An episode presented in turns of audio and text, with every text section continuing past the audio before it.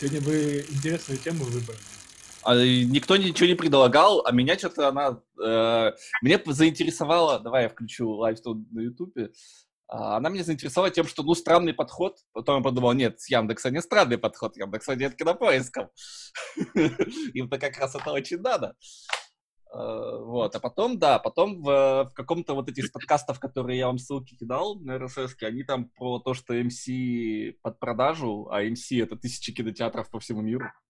Тысяча и шесть, если быть точным. А, и, конечно, как бы интересно про это поговорить.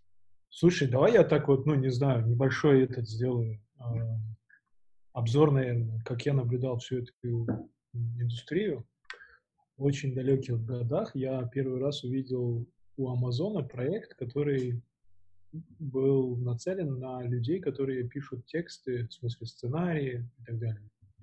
Я задумался еще тогда, тогда еще не было у Амазона ничего с точки зрения того, что мы видим сейчас в виде каких-нибудь Amazon Originals там и так далее. Вот. Но тогда этого еще ничего не было. Был только Audible, который просто являлся местом озвучивания книг mm-hmm. были книги, и тогда я подумал, что вот, ну, они сделали место для сценаристов, наверное, для того, чтобы на основе этого потом какие-то книги делать. Но потом это все переросло. Я, ну, я почему-то не подумал про IMDb в тот момент, который у них был все время. Ну, как бы из того, что я этим пользовался таким образом, я понял, подумал, что, наверное, это, скорее всего, используется для поиска каких-то сценаристов для IMDb. А потом это все стало расти, превращаться в производство. У Амазона появился свой стриминг, свой Prime, на котором они дают возможность смотреть фильмы. А потом они начали делать сериалы, и вот видим, что есть какие-то странные пространства, которые какую-то которые показывают картину это, условно говоря, платят денег. Что, канал плохой? Угу. Сережа, а он начался плохим, когда no. начал стримить на YouTube, правда? Ну... Ну не стрим. Ну, не получается стримить, ну бог с ним. Запись положена.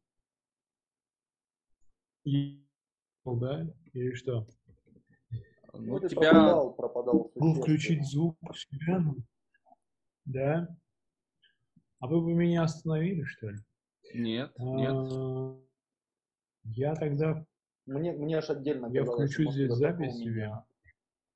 Да, включи в QuickTime запись себе, чтобы, если что, мы потом и выпишем. Ау. Так, я включил запись на всякий случай. Угу, супер. Если что. Вот. А, ну и коротко, был сервис один, где был онлайн, сценарий и все такое прочее. И это все превратилось в Amazon Originals с поддержкой IMDb, вот этого всего. Uh-huh, uh-huh. А у нас есть другой игрок, который начал с 9 дисков и закончил тем, что он сейчас сам производит фильмы и, и сериалы. При этом из того, что я заметил в последнее время за Netflix, я за ним пристально слежу из-за того, что я в него вбухал какое-то количество денег на акции. А, извините, будет пересекаться эта тема с моя. А, они стали покупать очень много сериалов по всему миру. Ну, то есть, они стали даже искать сериалы, которые... Локальных? Что-что?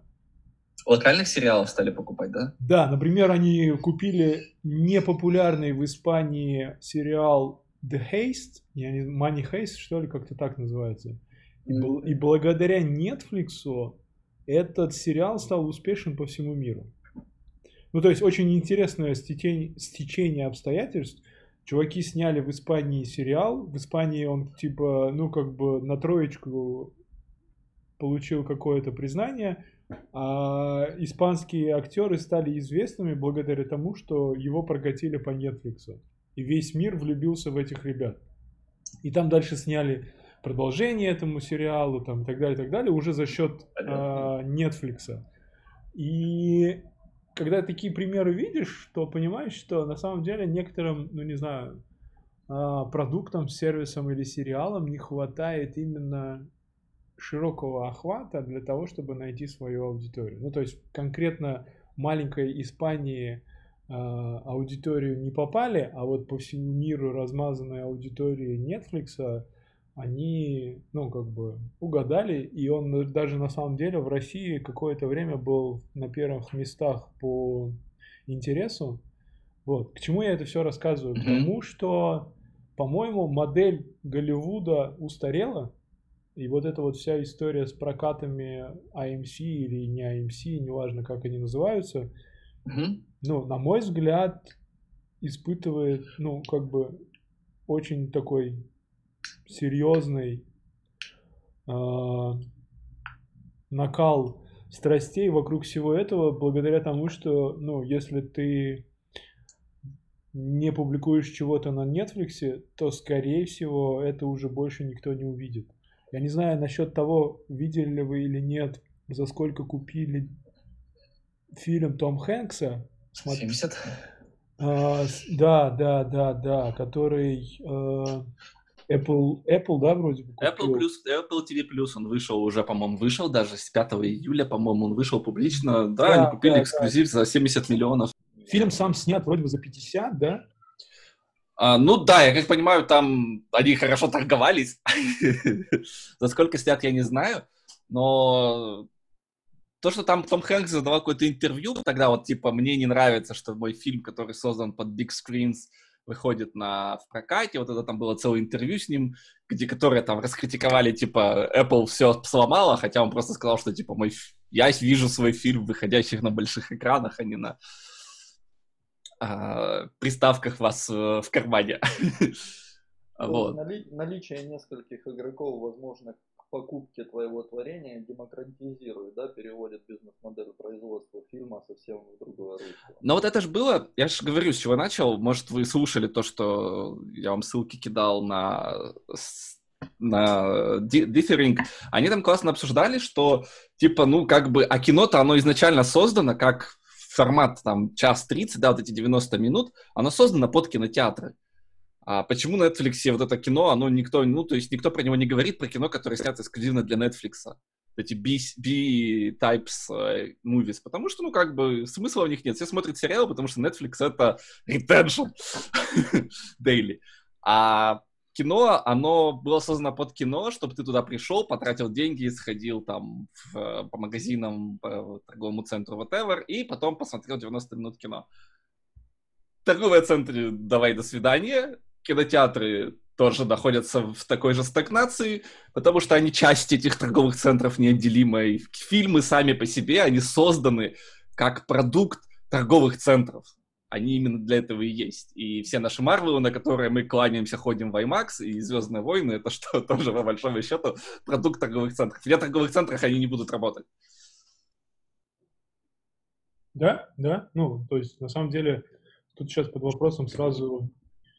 а, ну, смотри, все же торговые центры перед тем, как там, не знаю, построиться, сначала заключают договор с каким-то кино- киносетью какой-то, которая, собственно, занимает потом какую-то Мгм. часть этажа, а, и вокруг него потом выстраивается Да-да-да. вся история с, там, с ключевыми какими-то там торговыми центрами типа Ашана, там, не знаю, там, еще кем-то и так далее, и так далее, Мгм. ключевые арендаторы. А сейчас все это разрушилось. Ну, то есть это все сейчас сыпется как карточный домик.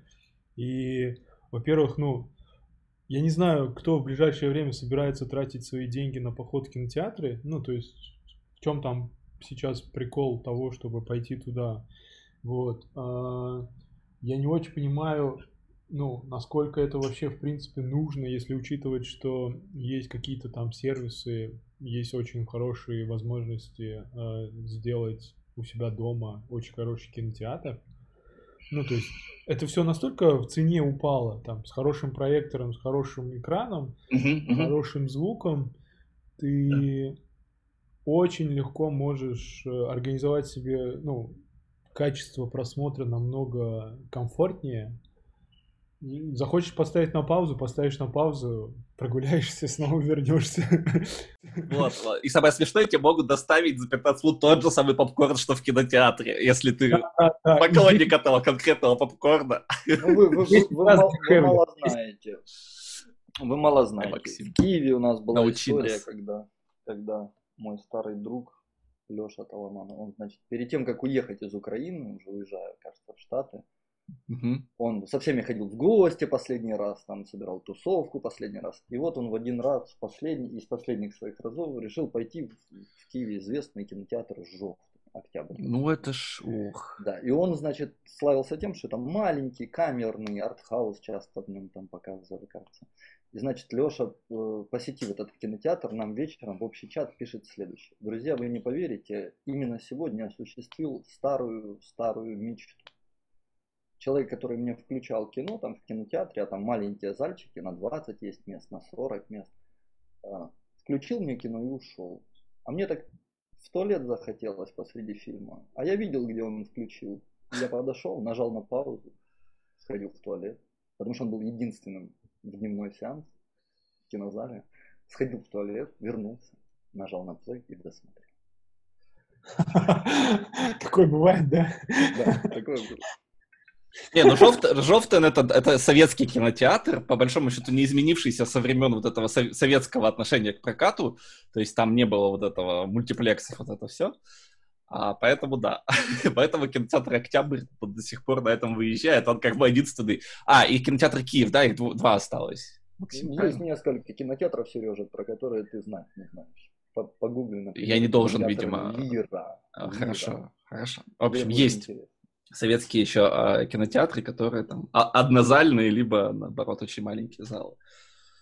Вот, а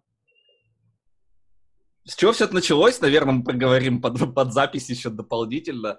С того, что на этой неделе, там, или на прошлой, да, когда мы не записывались, вышла новость, что э, Яндекс разрешил кино, которое он проспонсировал, э, какое-то там неважное кино, э, оставить выручку кинотеатрам себе. Чаще всего половина выручки кинотеатра должны отдать прокатчикам, а тут Яндекс сказал, мы типа снимали фильм, заберите все себе.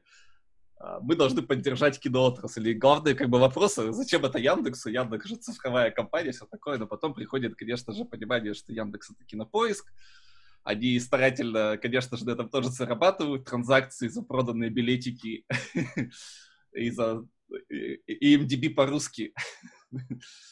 Это тоже очень Слушай, важно. Там же, там же ну, несколько, там несколько историй. Там еще подписка какая-то есть, да, ведь?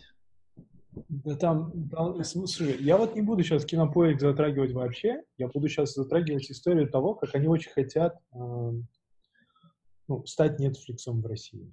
Угу.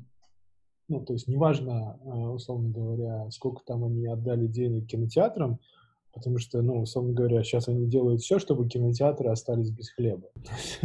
В смысле, типа, понимаешь, в чем дело? Они делают, они, они делают сервис такой, который в конечном итоге убьет кинотеатры. Кинотеатры там получат 100 рублей, условно говоря, взамен того, что они в конечном итоге заберут у них бизнес. Ну, как бы, это очень классный способ, как вот, я не помню, когда вот на рынок такси Яндекс заходил, типа, давайте мы вас всех поддержим. Ну, вот, конечно же, поддерживают они до сих пор их. И а, так и вот там с едой будет, так и с кинотеатрами. Ну, то есть они сейчас вот так кинотеатрам дали денег. Круто, как классно, что они дали кинотеатрам денег. А вообще все... Это запомнили главное, да? Да, Яндекс да, да, да. Хороший, да. делится с кинотеатрами. Конечно, конечно, Давай. да. А то, что он у них бизнес через пару месяцев лет заберет, это, ну, как бы, это уже никто не будет понимать. А, дело в том, что, ну, они же сейчас заигрывают с киноотраслью в плане того, чтобы делать вот эти все эксперименты по созданию кинофильмов, а, всяких продюсерских центров, актерских и прочих историй.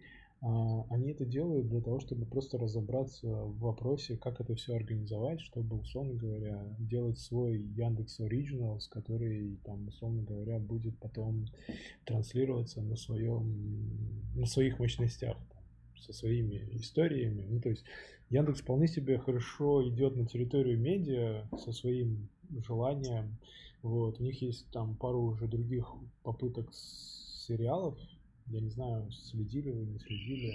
Мы, наверное, не это, поэтому... Да, там есть какой-то сериал, который называется «С Волобуевым» снятый. Э, Волобуев — это такой, не знаю, бывший кинокритик, который считает, что он хороший режиссер или сценарист, ну, то есть, короче. Вот. Э, как-то там, что-то там «Министр» называется. Вот. А, и это такая глубокая пародия на как это сказать, как он называется, новый папа, молодой папа. Вот, mm-hmm. а он прям тащится от Скорсезе и, короче, ну, взял и скопировал начальные, э, как это правильно называется, я не знаю этот термин, ну, короче, когда фильм, э, сериал начинается, там интро есть вот это вот, да, да, они заставка. Это, да, заставку вот эту интро, они один в один скопировали под э, а, молодого папу. Вот, и это выглядит очень ужасно, ну, прям по-советски совково, и, ну, как бы, я не знаю, зачем они это делают, но за деньги Яндекса можно делать что угодно, наверное. Вот, поэтому... Э... Так смотрю, Яндекс пытается быть и Амазоном, и, и Dropbox, и Netflix, и ну, Uber. То есть ты он знаешь, так... Ты знаешь, вот смотри, вот в некоторых вопросах у него получается довольно-таки неплохо. Несмотря на то, что там, условно говоря, э, он по всем направлениям конкурирует, вот там, не знаю, вот тот же самый Spotify, который стоит там 20 что-то там миллиардов долларов по оценке своей, а, есть российская компания музыка, ну, в смысле, Яндекс Музыка, которая mm-hmm. вполне себе недооцененная история в России с точки зрения количества пользователей. если так вот смотреть на компанию Яндекс, которая там, не знаю, месяц назад или два месяца назад стоила 30 долларов за акцию, сейчас она стоит 56 долларов за акцию, я могу сказать, Ого. да, да, я могу сказать тебе, что ребята все еще недооценены, потому что если так вот посмотреть, ну, как Вау. бы на количество сервисов и денег, которые они гребут с рынка, там, не знаю, начиная от э, российского АВС и заканчивая э, беспилотниками, в которые они вкладываются. Пожалуйста, не говори про русский ВС, мы на нем. Хуже АВС нету.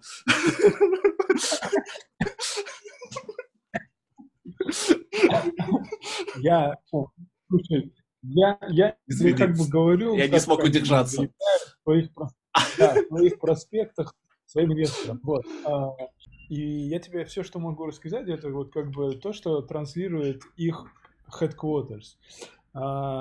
И вот когда ты смотришь на это все, и как они это все развивают, то понятное дело, что они все еще недооценены, и я думаю, что там они будут стоить там, да. нормально с точки зрения э, цены за акцию. То есть то, что они растут там, типа, за, за полтора месяца они выросли в два раза, это да. только цветочки. А, я, я уверен, что она будет расти еще больше.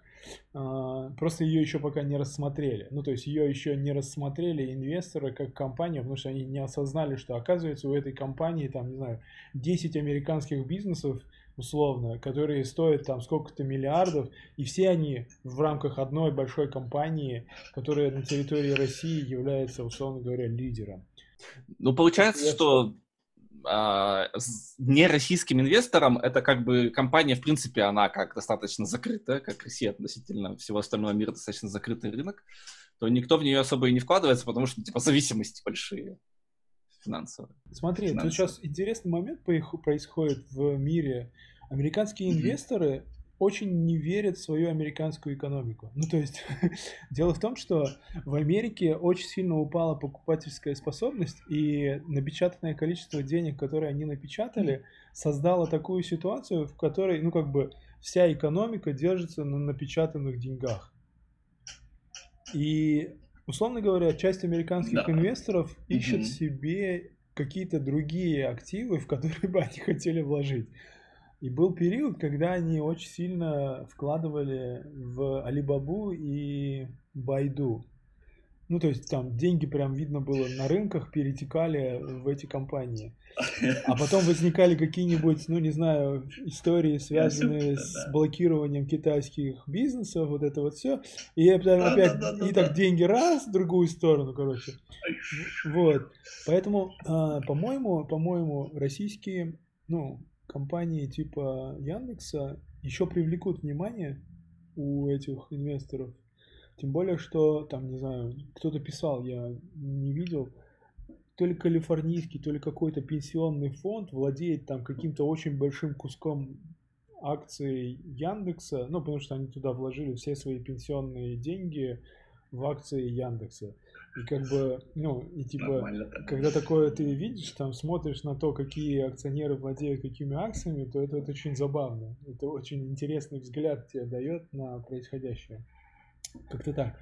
Вот. А, ну, это все, наверное, что я хотел сказать по этой теме, про кино, про кинотеатры, про про заведения, в которые зачем-то надо ходить, при этом, не знаю, покупать попкорн за, не знаю, сколько они там его продают, за 5 долларов, за 10 долларов. Они на нем и зарабатывают, как мы все знаем. Стоимость билета там, не знаю, 5 долларов, а стоимость э, попкорна 10 долларов, условно. Вот из этих 5 долларов за билет они от, пол, половину, кажется, отдают а, прокатчику, да, вроде бы, а половину ну, порядка, да, да, оставляют себе, да, вот. При этом, помнится, они количество билетов все время стараются э, снижать, чтобы не платить денег. Вот. Ну, они на допослугах доезжают. Да. как как, как да. и там продажа автомобилей. Доезжают на допослугах бизнес построенный на этом. А, окей, ты хорошо задел тему, тоже же эта неделя очень сильно массируется, что ну, да. а, про Китай и деньги и, и, из Штатов в Китай. Тут же да, про ТикТок, который хотят в Штатах теперь запретить, и тоже там группа американских инвесторов думает, а не выкупить ли нам ТикТок? А, плюс, что TikTok технически это Cayman Islands Company, ни разу не китайская. Ну да. Но как бы топ-менеджер из э, Disney+, Plus, SEO ТикТока. Мне знаешь, что интересно? А, когда они доберутся до Зума? Потому что Zoom а, же тоже китайский. И, ну, в смысле, он на, самом, да, он да. на самом деле китайский. Ну, как бы там ни было. А, и мне вот... Ну, ну, то есть у него основная разработка в Китае, да? Во-первых. Во-вторых, там, не знаю, основатель китаец, который, кажется, сидит не в, не в Штатах кажется, не в Штатах. Я не знаю, где он сидит. Вот. Но там, когда у тебя есть такой бизнес, мне прям очень интересно, когда они до него доберутся. Потому что, потому что, ну, если честно, если честно, а, с начала пандемии акции Зума выросли типа долларов на 150. Ну, там они типа стоили 100 с чем-то, Сейчас они стоят 260, 270. Ну, то есть это очень много. Да-да-да. Вот. И когда там изучаешь их э, финансы, то выясняется, что чтобы окупиться,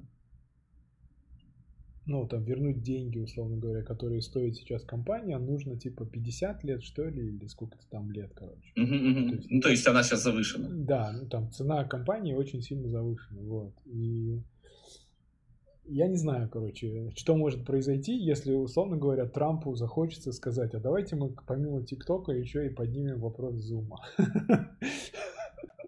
Ну, там, там отдельно, да, американская политика, это так, так весело, что, чтобы там не говорил Трамп, они все равно делают, что они считают важным, нужным там и прочее. Там действительно начинаешь за этим следить, это для нас э, это очень по-другому, скажем так, как это может быть. А, поэтому, да, Zoom, да, у них разработка вся в Китае, по идее, офис R&D э, в Китае, поэтому, конечно же, почему-то до сих пор эта тема не особо муссируется, хотя как бы все про это common known э, штука.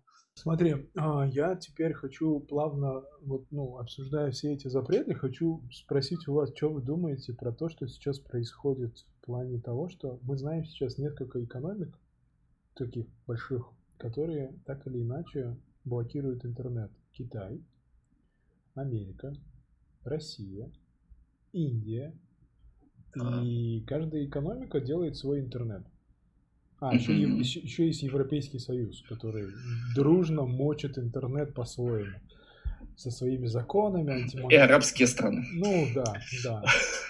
Вот. А что вообще думаете про то, что зачем придумали интернет и что мы по результату сколько лет прошло там? Я условно в 97-м вышел в интернет, прошло 20... Ну, до 30 лет. Да, да, да. За 30 последних лет интернет из места публичности, анонимности, э, беспечности превратился в матерого, закоренелого, э, решетками обстроенного места, которое полностью принадлежит большим дядям в, в погонах. Хорошо, у меня простой ответ.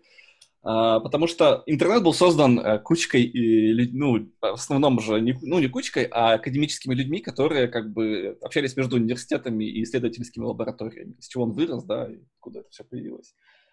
А, они преследовали, естественно, тему открытой науки, свободного перемещения знаний. Самое интересное, это, эта часть интернета никуда не делась. Она теперь почему-то называется э, Даркнетом, хотя та часть, которая тебя ассоциируется свободная, она не является там, местом, где люди продают оружие. Это просто защищенное соединение, end-to-end шифрование, сигнал, мессенджер и все такое. То есть эта часть интернета, она никуда не делась. Появилась другая часть интернета, которая, ну, попса, назовем попсой, да, которая вот общ, общепотребительская, которая действительно есть. И, то, конечно же, пришли государства и говорят, о, а тут уже можно как бы, а, заработать, б, получить налоги, с, как бы наши национальные интересы, там, не знаю, детей обижают, э, э, программистов, которых мы вложили бесплатное образование, увозят э, в э, штаб-квартиру Фейсбука. Конечно же, все начинают э, переживать и запускать там национальные программы по уменьшению налогообложения айтишникам. Потом Украина узнала про то, что айтишники существуют, и тоже налоги тут начали. У нас тут же возникла откуда ассоциация в Украине.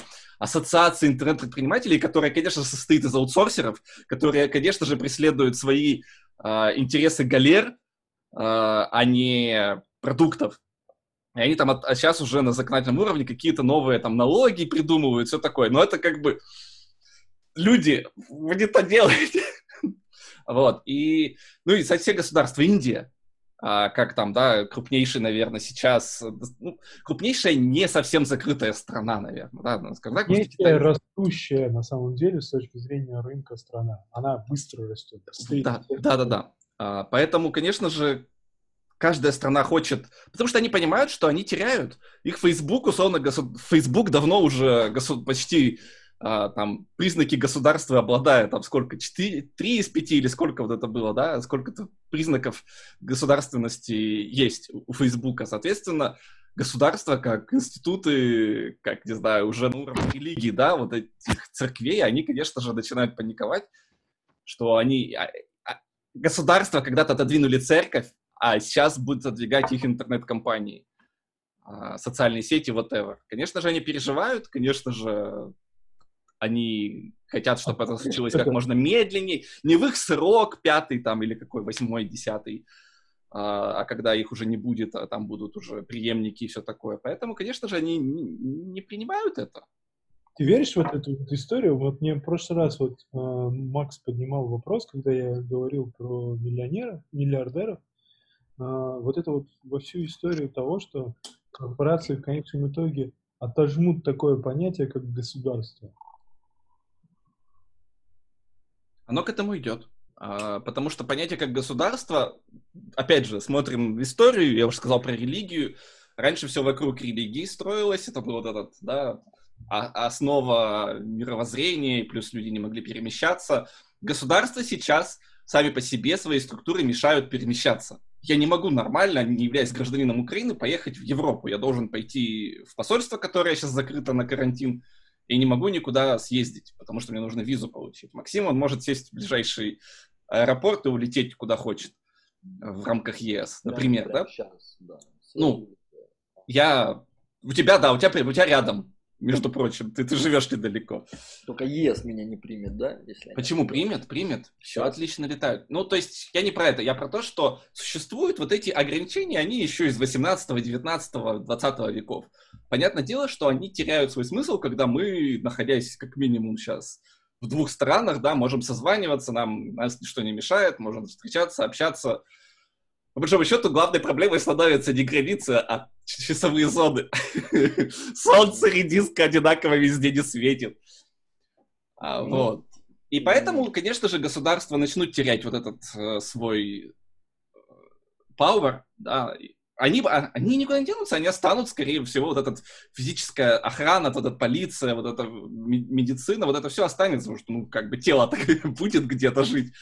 А дальше вот это уже вопрос, все, что остальное будет.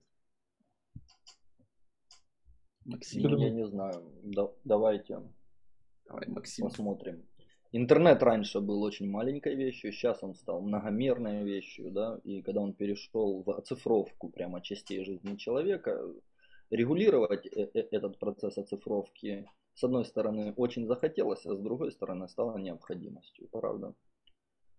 И плане регуляции очень часто это сам факт возможности этой регуляции, постановки правил, а не столько получения выгод из этих э, под себя установленных правил. То есть закон может быть даже нужен, не факт, что он будет применен, но сам факт регуляции каких-то правил поведений, мне кажется, довольно-таки обоснованный, особенно если смотреть, куда это все развивается. Интернет нисколько не станет меньше, интернет нисколько не остановится, пожирая все новые и новые уголочки жизни человека. Вопросы security никогда не станут меньше, и поэтому где-то я даже вижу это обоснованно. С другой стороны, э, твой вопрос абсолютно справедливый, и государство, идеалистически рисуя картину в голове, конечно же, должно превратиться в нечто совсем другое. Корпорация не корпорация, это если текущую реальность мапить, то корпорации. Может быть, это будет более атомизировано в- плане, но то, что государство должно в мобильную версию себя превратиться, в некотором смысле, да.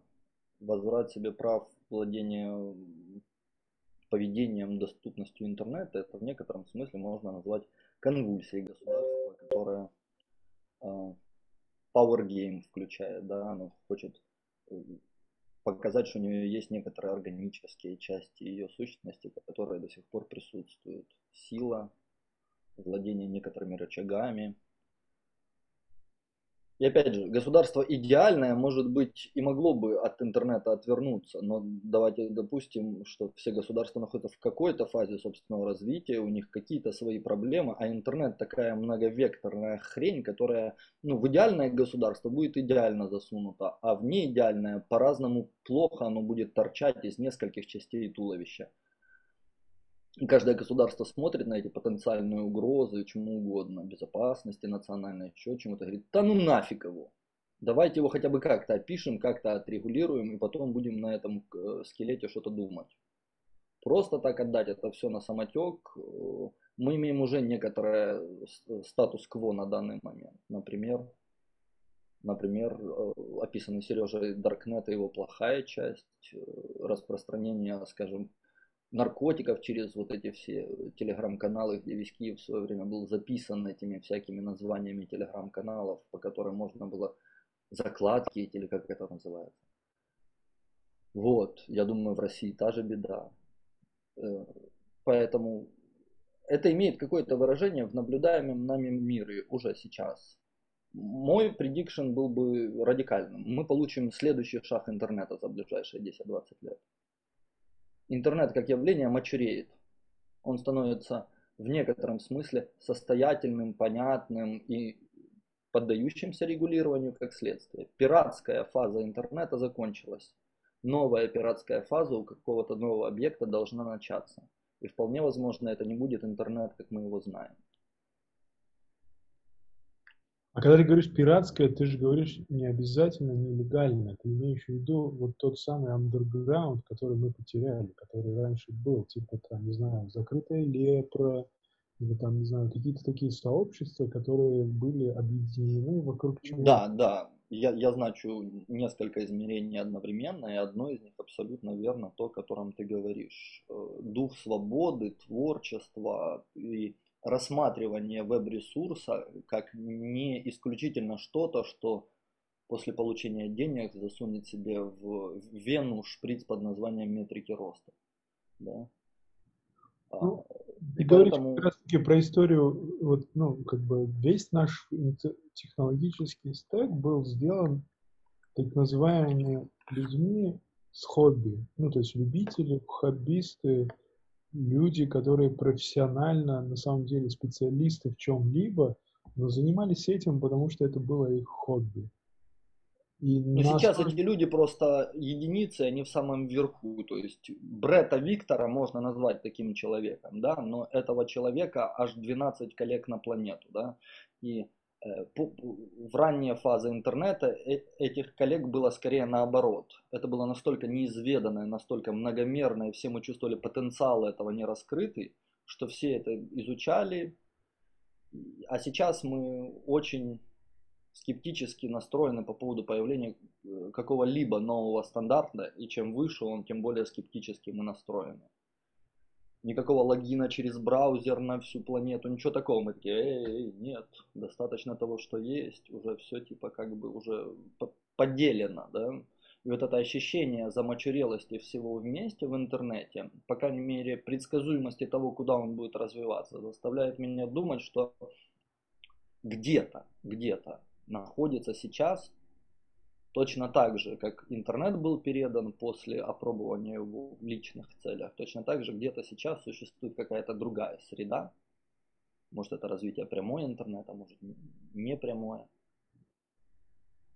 Может быть это как-то связано уже с технологическим сдвигом в сторону очков, реальностью ухода от цифрового экрана. Но где-то что-то есть, мне кажется. Я вам хочу рассказать историю про где-то что-то есть в завершении нашего сегодняшнего диалога. А когда-то очень давно, когда я закончил университет, у меня был выбор. Я учился на математике, и мне нужно было выбирать. Я хочу продолжать заниматься проектированием приложений, либо у меня была дипломная работа, 2005-2006 год, параллельные вычисления и нейронные сети. Нормально. А, выбрал, что я вы знаете, но почему? Почему? Да, потому что вам сейчас смешно, да, сегодня 2020 год, прошло почти 15 лет, но почему я выбрал то, что я выбрал? Потому что в тот момент э, нейронные сети и параллельные вычисления были уделом э, академии. То есть это действительно, как бы я общался, это да, надо было ехать, условно говоря, в Новосибирск, в Академгородок, и я бы там еще 10 лет этим бы занимался. С очень скучными людьми. А, нет, они прекрасные люди. Они как бы постоянно общаются, очень много общаются с бутылками с прозрачной жидкостью, потому что они чистые математики должны быть да, я, я тут визуализирую Сережу а... с бородой. Ты представляешь, мы говорим, только Сережа там, оттуда, с бородой такой. Вот, поэтому... На стакане уже лет 15. Именно. А, и ну да, а сегодня я вам говорю, вот, да, вы выбрали в 2006 году, я не стал заниматься нейронными таким, блин, ну ты что, идиот? Так нет, ну смотри, подожди, подожди.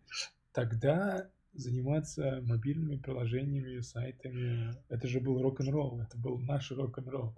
И мы от этого чувствовали себя классными, потому что мы играли другую музыку. А сейчас, после того, как ты поделал этот рок-н-ролл, тебе хочется уже играть классику, настоящую классику.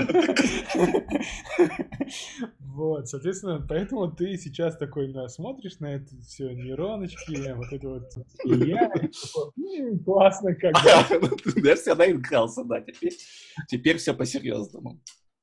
Да. Ну, по-моему, хороший такой а, флешбэк назад, но я на самом деле в интернет же тоже пришел, потому что мне казалось, что это прям что-то такое классное, ну, то есть не, непонятное, необъятное, не до конца реализованное, не до конца осознанное что-то. Ты можешь, там, не знаю, что-то творить и менять жизни других людей, потому что то, что ты там сделал, оно влияет на человека. И вот это вот все.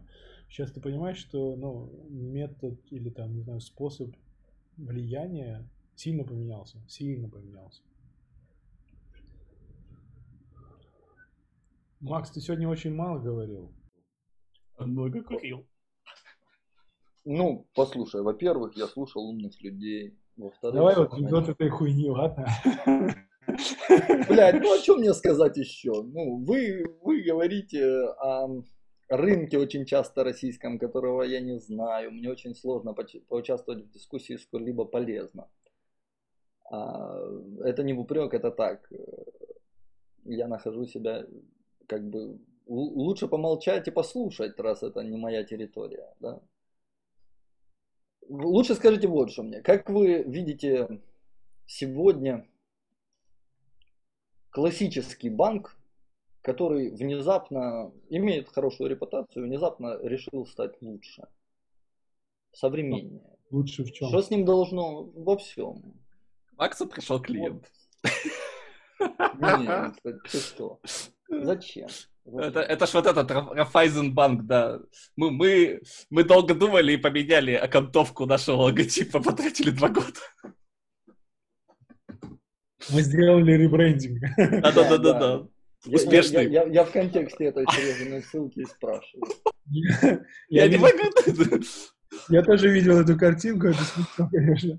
Самое А, страшное, если не отправят Юру ветром про это рассказывать.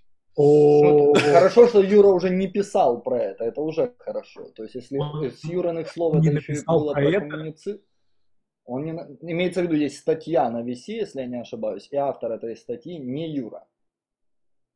Даже если бы это было еще и прокоммуницировано с Юриного уровня, ну это было бы топ. Дизайн системы, дизайн системы, да? Да, я думаю, параметризация параметризации. А, мне очень нравится, там, я как-то находил у Mail.ru такой заголовок, типа, мы будем создавать экосистемы экосистем. Вообще понимают, что они говорят? Вот, и там картинка директора Mail.ru. Я, ну, я сделал скриншот себе на память, чтобы просто знать, насколько у них головной мозг а, работает. А, ладно, давайте это, скажем друг другу спасибо за этот прекрасный день. Да, спасибо, что собрались. Да. Да.